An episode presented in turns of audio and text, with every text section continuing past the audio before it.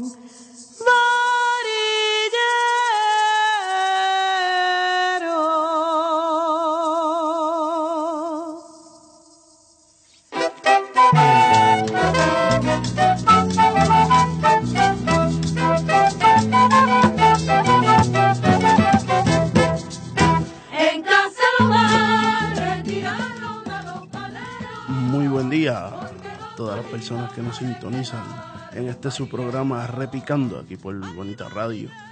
Eh, las personas que no- nos escuchan y nos ven en las diferentes plataformas. Eh, estamos el día de hoy en el programa número 12 de esta segunda temporada de este increíble programa que nos ha dado la oportunidad de conocer mucha gente muy interesante, de saber más de sus intérpretes y, e investigadores de, del género de la bomba puertorriqueña. En el día de hoy un programa muy especial debido a que pues rara vez el entrevistador tiene la oportunidad de ser, tiene la oportunidad o, o el- o la preocupación de ser entrevistado.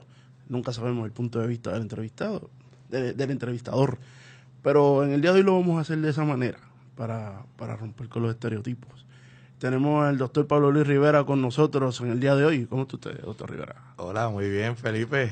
Eh, de verdad que, que me siento muy contento y, y pues eh, es un momento especial que tú, que eres mi maestro y compañero de muchas batallas, pues me entrevistes y, y dialoguemos un rato de, de todas estas experiencias maravillosas que uno tiene con la bomba puertorriqueña. Eso es así, eso es así. Se viven grandes experiencias y son muchas las preguntas, muchas, muchas las preguntas que quisiera hacerle. Eh, y partimos de inmediato con la primera, la pregunta obligada de, este programa. Eh, ¿Cómo usted define la bomba puertorriqueña?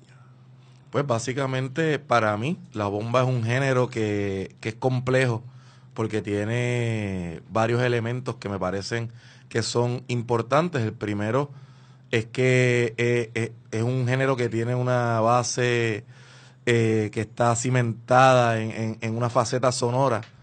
Y pues esa faceta pues está encuadrada en, en la música de tambores, eh, y maracas, los tambores que, que pues uno puede hablar del primo o subidor, que es el que improvisa o marca los pasos de la persona que improvisa, y el buleador o los buleadores que, que tienen una afinación más grave y mantienen los ritmos sones o seises eh, interpretándose constantemente acompañados de una maraca, unos cuá y un elemento que, que para mí es fundamental, las canciones, que ahí uno tiene eh, esa práctica responsorial que, que tiene un verso, un cantador, una cantadora, un coro que responde y el baile que, que es una fase maravillosa porque e independientemente entren en pareja o individualmente, hay, una, hay un protocolo y dentro del protocolo,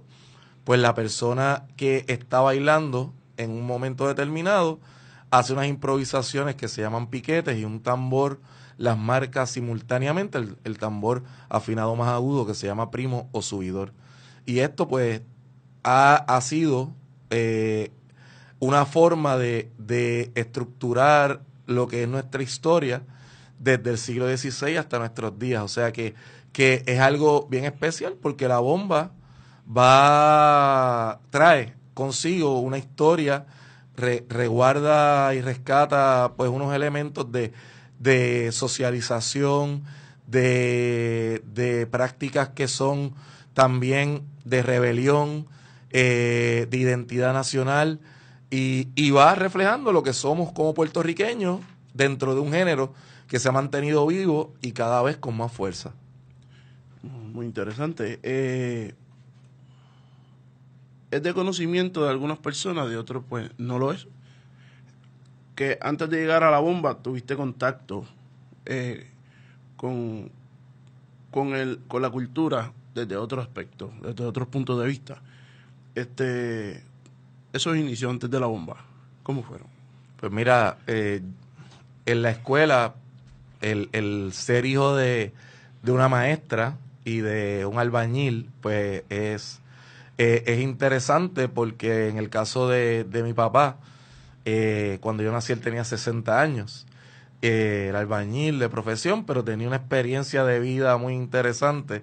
Había, como dicen en mi barrio, San Antón de Carolina, eh, había recorrido la, la seca, la meca y la tuntuneca y tenía mucha experiencia y se preocupó mucho siempre por llevarme a tener contacto con, con las actividades curriculares y extracurriculares. Y mi mamá, pues que era maestra, pues le in- inyectaba siempre esa, ese espíritu de, de que estuviéramos haciendo siempre cosas involucrados en la escuela. Así que en la escuela estuve en cuanto co- comité había. siempre, siempre estuve en, en, en muchos comités, eh, que sí, comité de ciencia, y pues presidí ese comité, este, estuve en el coro, estuve, eh, que sí, de seguridad. ¿Te está gustando este episodio? Hazte fan desde el botón Apoyar del podcast de Nivos. Elige tu aportación y podrás escuchar este y el resto de sus episodios extra. Además, ayudarás a su productor a seguir creando contenido con la misma pasión y dedicación.